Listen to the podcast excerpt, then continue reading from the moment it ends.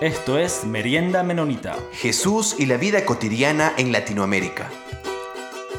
Saludos a todos y todas. Muchas gracias por estar aquí de nuevo con nosotros en nuestro programa Merienda Menonita. Soy Peter y aquí estoy con Jonathan. ¿Cómo va Jonathan? Muy bien, Peter. Hola, queridos y queridas oyentes. Un placer estar aquí con ustedes. Hoy tenemos un, invitado aquí muy especial.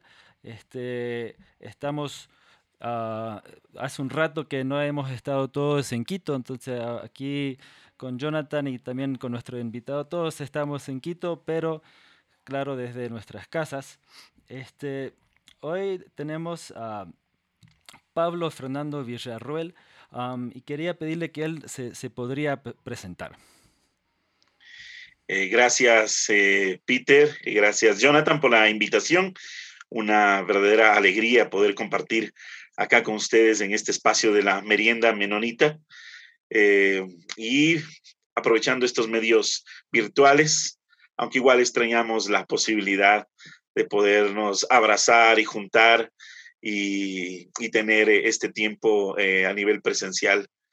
Pero bueno, eh, como ya se dijo, mi nombre es Pablo Fernando Villarruel, soy quiteño, casado con Mayra, con dos hijas, Amelie y Amanda. Trabajo y colaboro con el Seminario Teológico Bautista del Ecuador, Oficina Quito, eh, y eh, me interesa mucho eh, con mi esposa y, personalmente siempre interesados en temas de derechos, en temas de especialmente lucha en el tema de la violencia intrafamiliar es algo que eh, particularmente un tema que nos interesa, pero en general temas de derechos humanos, justicia social, es algo que ha marcado mucho eh, nuestro eh, interés de desarrollo y de, trabajo. Pablo, un placer tenerte aquí en el programa. Yo quisiera comenzar haciendo algunas preguntas sobre la relación que existe aquí en nuestro continente, específicamente en Ecuador, en Quito, sobre la educación teológica.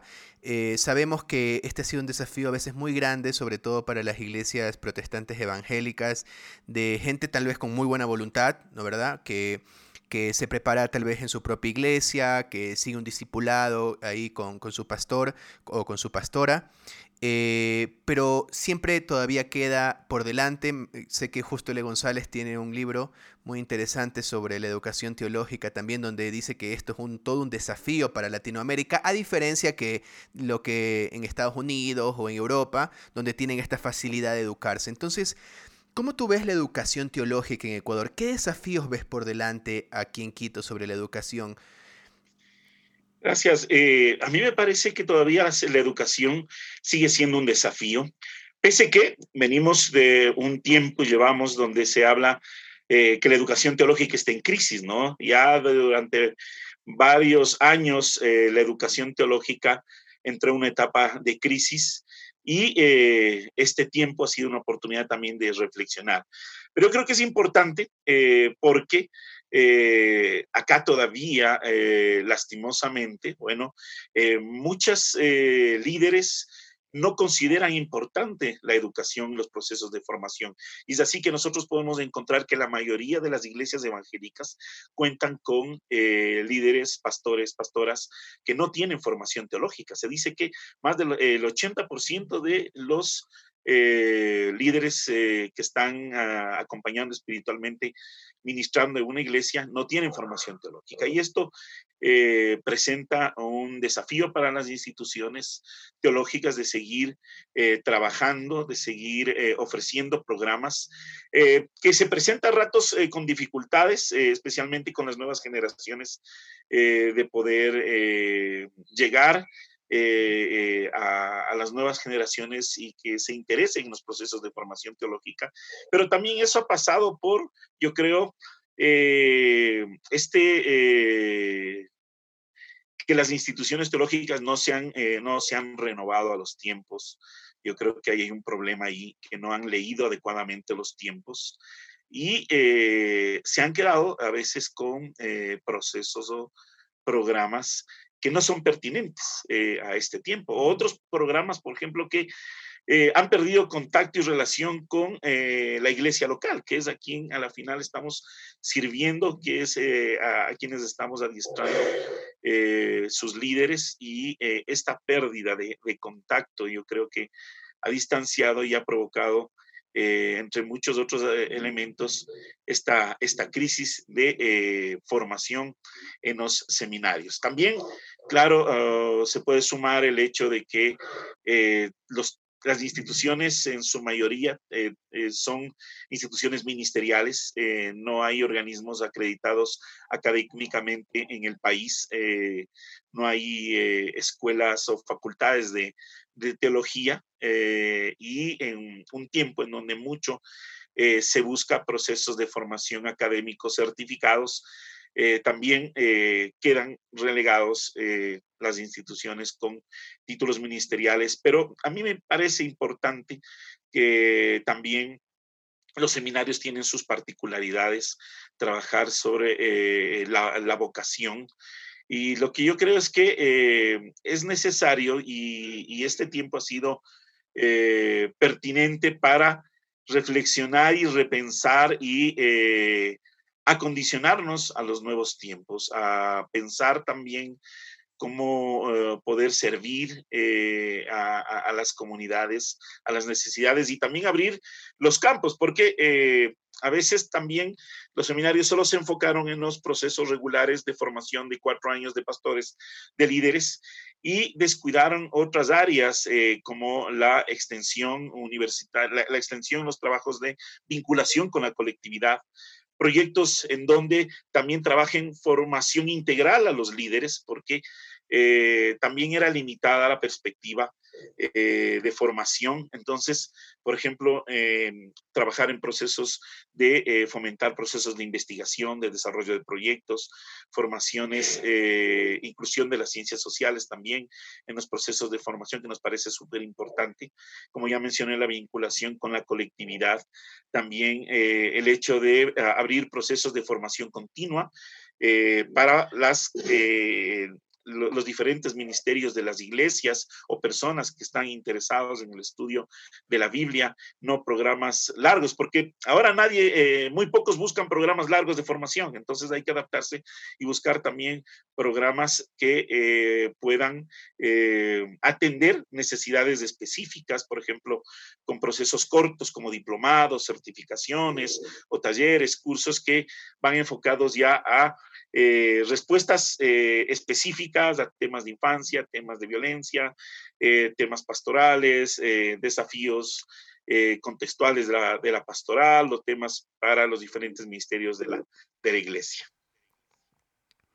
Entonces, por un lado, bueno, aquí hay varias cosas interesantes que mencionaste. Por un lado, tú ves como que a veces los seminarios no conectan directamente con la iglesia, que supuestamente es ahí donde hay que servir. Me hace recuerdo a, una crítica que hacen algunos teólogos a los seminarios, a veces eh, liberales o moderados de allá de Estados Unidos, que casi todos los que están en el seminario, algunos ni siquiera van a la iglesia. Entonces, uno de los teólogos dice, bueno, una de las recomendaciones que yo les haría a los que están estudiando eh, teología eh, es que vayan a la iglesia. Entonces, por un lado dices eh, que a veces no hay la conexión con la iglesia y por otro lado de que los seminarios a veces no han conectado con la sociedad, con las ciencias sociales, con la justicia. Eh, y quería preguntarte un poco por ahí. ¿De qué manera han logrado ustedes conectar o sensibilizar sobre estos temas que a veces han quedado como ajenos a la iglesia, no? Sí, bueno, es un proceso difícil, es un proceso complicado.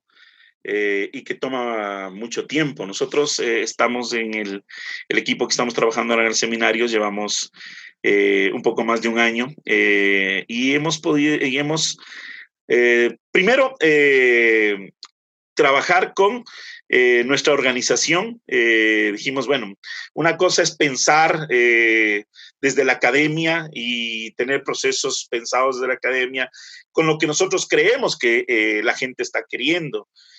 Eh, pero otra cosa es, bueno, ver esas necesidades, conversar, sentar, abrir espacios de discusión para ver qué, cuáles son esas necesidades. Así que, por ejemplo, entablamos una relación eh, muy cercana con eh, la organización nuestra, en nuestra asociación provincial bautista, eh, con la Asociación de, los Pastores, el, cuerpo de pastores de nuestra Asociación Bautista de Pichincha. Entonces, con ellos entablamos una relación y ¿qué es lo que hicimos? Que siempre en todos los procesos de actualización pastoral vamos a hacer un trabajo conjunto entre eh, los pastores y el seminario. Es así que nos dieron, eh, nos pusieron a cargo de los procesos de actualización pastoral que se realizan en nuestra organización cada dos años. Entonces ahí eh, en ese diálogo fuimos, por ejemplo, viendo cuáles son esas necesidades eh, que eh, va teniendo y demandando la sociedad y también el ministerio eclesiástico. Y entonces, por ejemplo, pudimos incluir los temas de violencia, que son, y ahora vemos que en vez de bajar, siguen subiendo temas de violencia, temas de migración que, por ejemplo, eso es algo que eh, integramos en el seminario, el hecho de la vinculación con la colectividad, vinculación y desarrollamos y nos eh, entramos en un proyecto eh, de migración. Entonces, ahora el seminario está a cargo de un proyecto de acompañar a familias migrantes y esto lo hacemos con la iglesia y con los diferentes organismos de nuestra asociación, por ejemplo, con el Departamento de Misiones, con el Cuervo Pastoral, con los jóvenes. Entonces, ahí tenemos un elemento que integramos, por ejemplo, la migración, que eh, era un tema que eh, en, estos años, especialmente la migración eh, de hermanos y hermanas de Venezuela, eh, era una necesidad latente. Las familias eh, que habían llegado a las iglesias eran varias eh, y que necesitaban ser atendidas y no se sabía cómo sensibilizar y cómo ver y leer la palabra, cuál es la atención, cuál es la respuesta que debemos de dar ante el extranjero. Entonces, desde el seminario hicimos esta tarea eh, con este proyecto de sensibilización, eh, de reflexión bíblica, eh, de atención humanitaria. Entonces, esa fue una experiencia de vinculación, por ejemplo, en donde ya nos relacionamos directamente con temas latentes de la sociedad y trabajamos ahí con los pastores, trabajamos con las misiones, trabajamos con los jóvenes. estos programas de actualización pastoral, viendo las necesidades que tienen los pastores, entonces desarrollamos temas para mujeres, temas de problemas pastorales contemporáneos, eh, trabajamos también una reflexión, por ejemplo, eh, cristológica desde nuestros contextos y algo que mucho nos interesa, eh, nos ha interesado en los últimos años desde nuestra vinculación con la asociación y con el seminario, el hecho de reflexionar desde nuestra identidad bautista. y bautistas latinoamericanos, bautistas ecuatorianos y bautistas en la ciudad de Quito, cómo nos vemos, cómo oh, desarrollamos nuestro ministerio. Y eso ha sido muy rico. Entonces, me parece que eh, algo que bueno en, este proceso fue ir abriendo el diálogo, ir abriendo. Somos, somos bautistas, igual que los anabautistas, para nosotros la comunidad es importante, entonces abrimos los espacios de diálogo con nuestras comunidades eh, y empezamos a trabajar y ver qué es lo que se va necesitando. Y poco a poco fuimos abriendo estos espacios de proyectos, de actualizaciones, creamos un centro de eh, capacitación continua para los diferentes ministerios de la iglesia. Entonces, de esa forma, eh, intentamos y tratamos eh, de ser pertinentes y de estar relacionándonos con nuestros hermanos, con la iglesia local, con los ministerios. Gracias, Pablo. Este, eh, eh, um, compartía un poco sobre este, um, estas ideas de, educación continua y, esa tensión de, que, de, personas que ya no están tan entusiasmados de dedicar cuatro años de estudio o algo. Esto, um, pero, pero entonces esta es una conversación de que viene este, ya hace, hace mucho tiempo. este, un, un electricista, un abogado va, estudia, saca su título y, ya está listo para, ejercer esa profesión.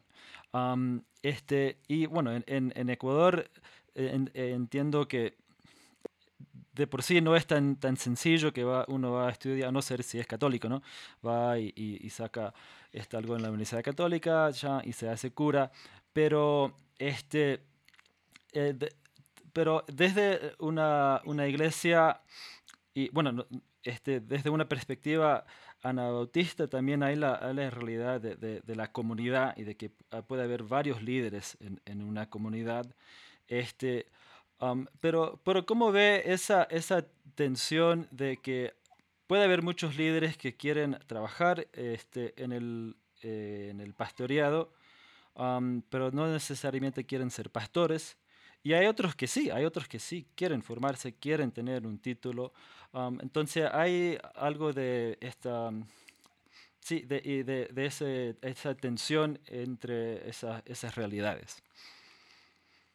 Sí, eh, por ejemplo, dentro del seminario, el seminario es un seminario eh, que eh, fundamentalmente quiere formar a, aquellos, a los llamados y a las llamadas que tienen una vocación para el acompañamiento dentro de las comunidades y tenemos y mantenemos el programa regular para aquellas personas que tienen ese llamado, esa vocación y pero también hay esas otras necesidades eh, de personas eh, que están en el liderazgo, eh, que ejercen varios ministerios o interesados en el estudio de la, de la Biblia, que necesitan también espacios de formación para un mejor desarrollo de sus, de sus ministerios.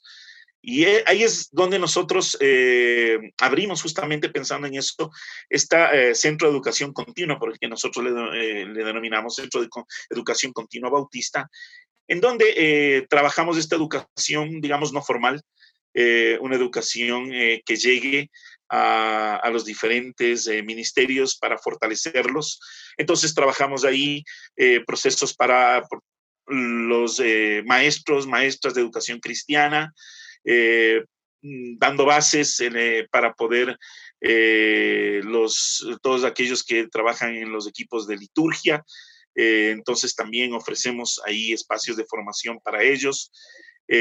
También, por ejemplo, para los equipos administrativos, temas de presupuestos, temas de planificaciones, también para todo que es las personas que acompañan niños y niñas, eh, entonces, ahí es donde nosotros queremos convocar a los hermanos que están en la comunidad y que están sirviendo, que puedan eh, recibir también procesos de, formación, porque también es importante eh, en nuestra denominación y, y, fruto también de esa herencia anabautista, en donde no tenemos una jerarquía, nosotros somos una comunidad, ¿no es cierto?, eh, donde eh, el pastor es el primero entre iguales. Eh, y donde también la comunidad se puede organizar y leemos la palabra y hacemos una hermenéutica comunitaria. Entonces, nosotros pensando en eso también entregamos y dotamos de herramientas a la comunidad, buscamos estos espacios para poder trabajar temas de interpretación bíblica. Entonces queremos llegar a la comunidad también. Y creo que de a poco esto eh, va, va, captando, va convocando. Como dije, es un proceso, es un proceso que sigue, que hemos arrancado y de a poco creo que hemos ido avanzando, avanzando bien con altos, con bajos, pero, pero vamos caminando. Y algo que sí es muy importante para nuestro seminario es el hecho eh, y el énfasis en eh, la reflexión contextual. Reflexamos, eh, pensamos y reflexionamos e impulsamos mucho a la, que se haga un aterrizaje contextual de todo lo que nosotros hacemos. Bueno, para la otra pregunta voy a dar un poco de contexto. No sé si nuestros oyentes sepan esto, pero a los anabautistas también se los conocen como el ala izquierda de la reforma o la reforma radical. Y se los llama así porque, aunque estaban relacionados con ciertas ideas de la reforma protestante magisterial de Lutero, de Martín Lutero, tenían algunas diferencias, algunas posturas que no estaban muy de acuerdo eh, con lo que dijo Lutero y Calvino. No estaban de acuerdo, por ejemplo, con el bautismo de infantes. Lutero, Martín Lutero todavía practicaba el bautismo de infantes. Eh, este a la izquierda de la reforma, estos anabautistas no estaban de acuerdo con usar la fuerza para imponer sus creencias y sus prácticas. Eh, Calvino, por otro lado, sí, hasta incluso me acuerdo haber leído por ahí en algún libro que, que cuando estaba Calvino, eh, como parte también del poder de la ciudad donde él se encontraba. Él verificaba incluso si se tomaba, si no se tomaba, si se abrían ciertos bares o no se abrían ciertos bares, tabernas, no sé, en esa época, si se apostaba o no se apostaba. Entonces los anabautistas también se diferencian un poco sobre esto de imponer prácticas y creencias a los otros y también sobre todo la separación iglesia-estado. A diferencia de Lutero, que sí buscaba el apoyo de ciertos príncipes y de ciertos gobiernos. Entonces, eh, como decano del Seminario Teológico Bautista del Ecuador, oficina aquí en Quito, eh, los bautistas son una denominación muy grande. En los Estados Unidos creo que es la denominación protestante más grande de, todo Estados Unidos, ¿no es verdad? Entonces, sabemos que hay bautistas cercanos a los que llamamos los reformadores magisteriales. Eh, entonces, ¿cómo ves tú esta relación entre tu herencia bautista y esto tal vez puede ser una pregunta tal vez un poco más personal, cómo tú interpretas eh, el ser bautista con el anabautismo y con la atención que pueda haber sobre la reforma magisterial, eh, la que es, digamos, más conocida, ¿no verdad? Y estudiada en la historia. Sí, bueno, cuando yo crecí, soy bautista toda la vida, bueno, desde mis cinco años. Antes de eso mm, no estaba vinculado Así que la única eh, relación eclesial ha sido con eh, la denominación bautista. Primero, porque llegué eh, a, ese lugar y ahí crecí. Y luego también por convicción, cuando pude pensar, razonar y estudiar todos nuestros principios, nuestro origen, estuve muy convencido que iba muy acorde con aquellas convicciones propias.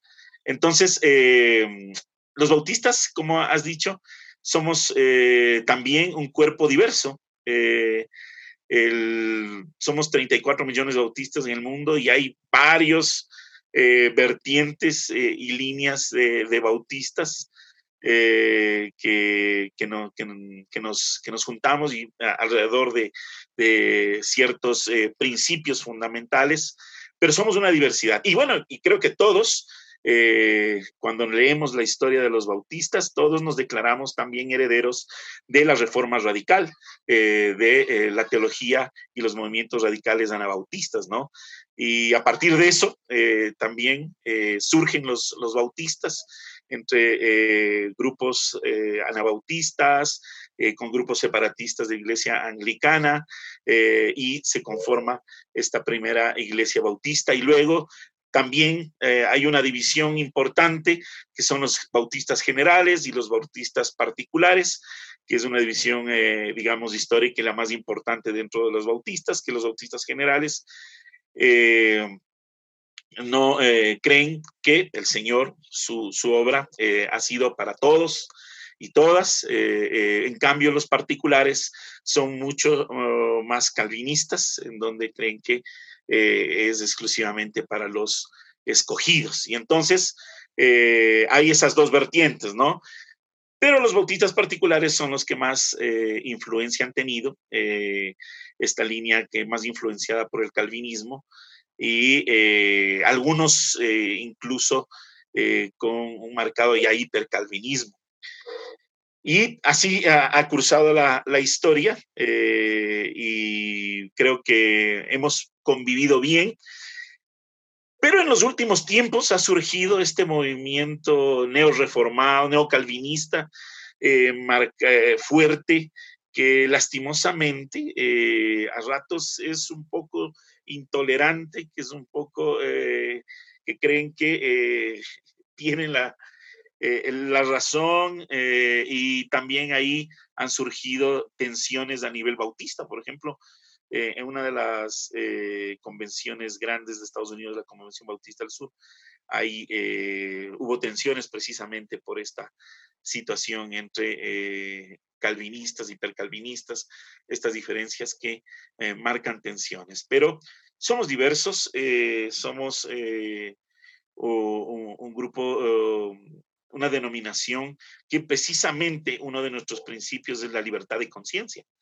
Eh, y que lastimosamente algunos están olvidando esta parte y, se han tornado más radicales, como dije, en esta, eh, han abrazar este, más la reforma que la reforma radical, que a mí me parece que eso eh, a los bautistas es, me hace ruido porque dentro de la nosotros somos herederos de esa reforma radical que marcó sus distancias con la reforma magisterial.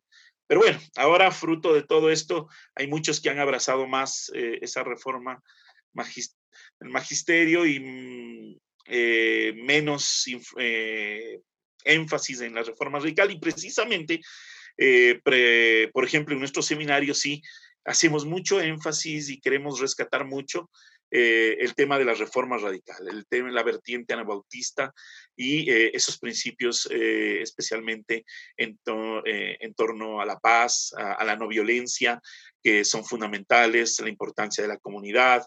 entonces, acá eh, en el Ecuador también, eh, dentro de nuestra convención, somos diversos. Ahí están puestas ahí las diferentes eh, tendencias de los bautistas. Hay particulares, hay generales, hay incluso unos de líneas más reformadas, pero creo que estamos aprendiendo a, como lo hemos hecho durante 400 años, a convivir, a, poder dialogar, que creo que eso es importante, a respetar nuestros principios de eh, libertad de conciencia, de diálogo. Entonces, me parece importante eso, ¿no? Claro, entonces podríamos decir que, como tú mencionas, han convivido los bautistas como diversos y respetando también cada iglesia, porque sé que esa es otra cosa muy importante que hacen énfasis los bautistas, o sea, cada iglesia es independiente eh, tienen comunidad, se relacionan, pero digo, es independiente en muchos aspectos. Entonces tú dirías que el problema puede surgir cuando tal vez hay un grupo eh, que piensa, y ese también es un grave problema para los cristianos aquí en Latinoamérica, que yo solamente tengo la verdad, entonces voy en lugar de reconocer la diversidad, voy dejando de lado a otras personas que los veo como menos, que los veo como que no están tan correctos o en algunas veces a veces lo, ya los catalogo de una vez casi como que si fueran herejes. Sí, precisamente es eso. Eh, hay un principio nuestro, la autonomía de la iglesia local, eh, la libertad de, conciencia de las, de las personas, eh, claro, siempre sometidas al Señor, al, señorío de, de, Cristo, pero eh, esa riqueza que a mí me parece que marca esa posibilidad de, tener diferencias, ¿no? Somos de una misma denominación, nos catalogamos como bautistas, pero a la vez tenemos ciertas diferencias, ciertas perspectivas distintas de las cosas. Y que me parece a mí algo rico, algo que enriquece y algo que nos permite valorarnos y, dialogar. énfasis que cada uno y que esa suma de, énfasis, eh, pues, eh, construyen suma, pero lastimosamente eh, hay también estos espacios intolerantes, estos espacios en donde siempre se cree tener la razón, se, cree, se quiere cerrar el diálogo, y me parece una contradicción eh, porque eso no es propio nuestro, porque algo que nos identifica es el diálogo, algo que nos identifica es el orden eh, democrático, la comunidad que dialoga, que eh, hace consensos, que, que, que disiente, que, que habla, que se pone de acuerdo. Entonces, sí, lastimosamente, en estos últimos tiempos ah, hay esos, esos grupos también pero yo creo que eh, nosotros, eh, constructores y eh, conscientes de que estamos llamados a ser constructores de la paz, intentamos crear los puentes de, para seguir dialogando, ¿no? Para seguir dialogando y seguir construyendo. Peter, ¿recuerdas que algunos de nuestros entrevistados, entre esos Nicolás Panoto, por ejemplo, nos comentaba de que cuando él estudió en el seminario no, no, había, no le habían dado mucho sobre el anautismo, eh, y bueno, ahorita Pablo nos está comentando de que, bueno, en el seminario acá eh, sí tratan de hablar sobre esta reforma radical. Entonces me parece como un, contraste interesante de tal vez que son otros tiempos y que hemos querido recuperar la reforma radical. E incluso René Padilla también mencionaba de que él no tenía conocimiento de tantas iglesias anabautistas, por ejemplo, en Buenos Aires, ¿verdad, Peter? Sí, entonces eso, eso es algo que, venimos este, conversando con, algunas personas de, cuál es esta, esta realidad de que hace eh, en algunos espacios y hace, hace algún tiempo se ha olvidado completamente esa raíz de la reforma radical y de lo que, lo que enseña pero a la vez eh, hay, muchas personas que están intentando de, promoverlo. Entonces, eh, eh, algo que, venimos contando a, algunas, preguntando a, la mayoría de nuestros entrevistados es, ¿qué piensa que es este, algo que ofrece el, anabautismo? ¿Qué, ¿Qué, es que ofrece la teología anabautista de la, reforma radical a las iglesias generales en, en, en Latinoamérica? Pero, pero a la vez quizás también podría comentar si habría alguna, alguna crítica también ah, de, de, este, de, de, la teología anabautista. Sí, a mí me parece que es tiempo, y justamente eh, en un diálogo con uno de los profesores de nuestro, de nuestro seminario, él decía, hay que eh, volver eh, justamente a esa vertiente de la teología anabautista, eh, en estos tiempos, eh, que es muy rica esa reforma eh, radical, ¿no? Eh, en, sus diversas eh, líneas y cómo surge y cómo viven y la importancia de la comunidad, incluso ahora en este tiempo de crisis eh, y la crisis económica que se viene, va a ser muy importante el papel de las comunidades, va a ser muy importante el papel de las comunidades en poder resistir juntos el impacto de la crisis económica que se viene. Ahí hay un desafío tremendo de poder también eh, resistir juntos, ah, eh, así como se hacía, así como precisamente los reformadores radicales se juntaron y vivieron en comunidad resistiendo juntos ante las persecuciones y defendiendo y viviendo sus convicciones. A mí me parece importantísimo, por ejemplo, el rescate del tema del trabajo por la paz. A mí eh, eso es muy importante el trabajo por la paz de una sociedad violenta, el trabajo con, ah, con la no violencia, que eh, es fundamental, eh, que también, por ejemplo, los bautistas eh, trabajamos muchos en, en, el tema de derechos humanos, de la no violencia, incluso la Alianza Bautista Mundial, una vez al año, en su asamblea, reconoce eh, a, eh, las personas que han trabajado por los derechos humanos y es algo que también marca la identidad bautista y creo que viene de esa herencia, ¿no? De respetar a los otros, de que nadie tenga el derecho de imponerte eh, una forma de pensar, de respetar a todos, no queremos imposiciones y ahora también esto, en este surgimiento de pensamientos políticos religiosos que quieren eh, también eh, dar uniformidad, de que quieren incluso algo que eh, nosotros no vamos nunca a estar de acuerdo en que se quiera imponer desde lo político a la ciudadanía ciertos pensamientos religiosos, algo que se luchó por muchos años, eh, no podemos retroceder. Pero el tema de la violencia, de la no violencia, el tema de la paz, el tema de la comunidad, el tema por, eh, del eh, discipulado radical por Jesucristo, el, no solo muerte y resurrección, sino también la vida, vivir el Evangelio, vivir seguir los pasos de Jesús, vivir las enseñanzas de Jesús, encarnar esas enseñanzas en nuestras vidas me parece importantísimo eh, que es herencia de esta reforma radical. Y eh, algo que no eh, como crítica, creo que este, esta pérdida, hemos enfatizado mucho en la comunidad, pero también a la vez nos hemos distanciado. Yo creo que hemos dejado de tender puentes.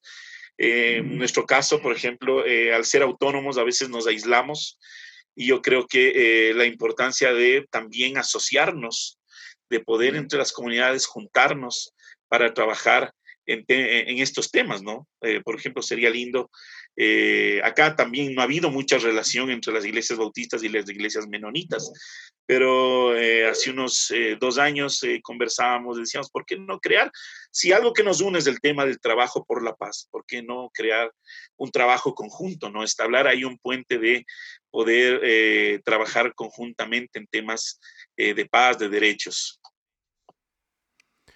Pablo, eh, muchas gracias por tu tiempo, gracias también por tu ministerio, gracias también por tu trabajo en la educación teológica eh, aquí en Ecuador. Este ha sido un placer poder conversar contigo. Yo creo que han quedado muchísimas cosas que todavía quisiéramos seguir desarrollando más, así que te comprometemos con anticipación para tal vez en un futuro volver a estar sentados aquí, ojalá físicamente tal vez para poder seguir conversando. Pero gracias, este. Sería muy lindo, gracias, gracias a ustedes por la invitación y Qué lindo eh, poder compartir en este espacio. Sí, muchas gracias Pablo y muchas gracias a todos nuestros oyentes este, por estar aquí con nosotros. Nos pueden escribir y también le damos gracias a la Red Menonita de Misión y a la revista de Mennonite por, por dar este espacio. Los comentarios vertidos en este programa no representan necesariamente la opinión de Merienda Menonita, la Red Menonita de Misión y de Mennonite. Esto fue Merienda Menonita. Siempre estamos atentos a sus opiniones y preguntas y nos pueden escribir al info arroba meriendamenonita.com.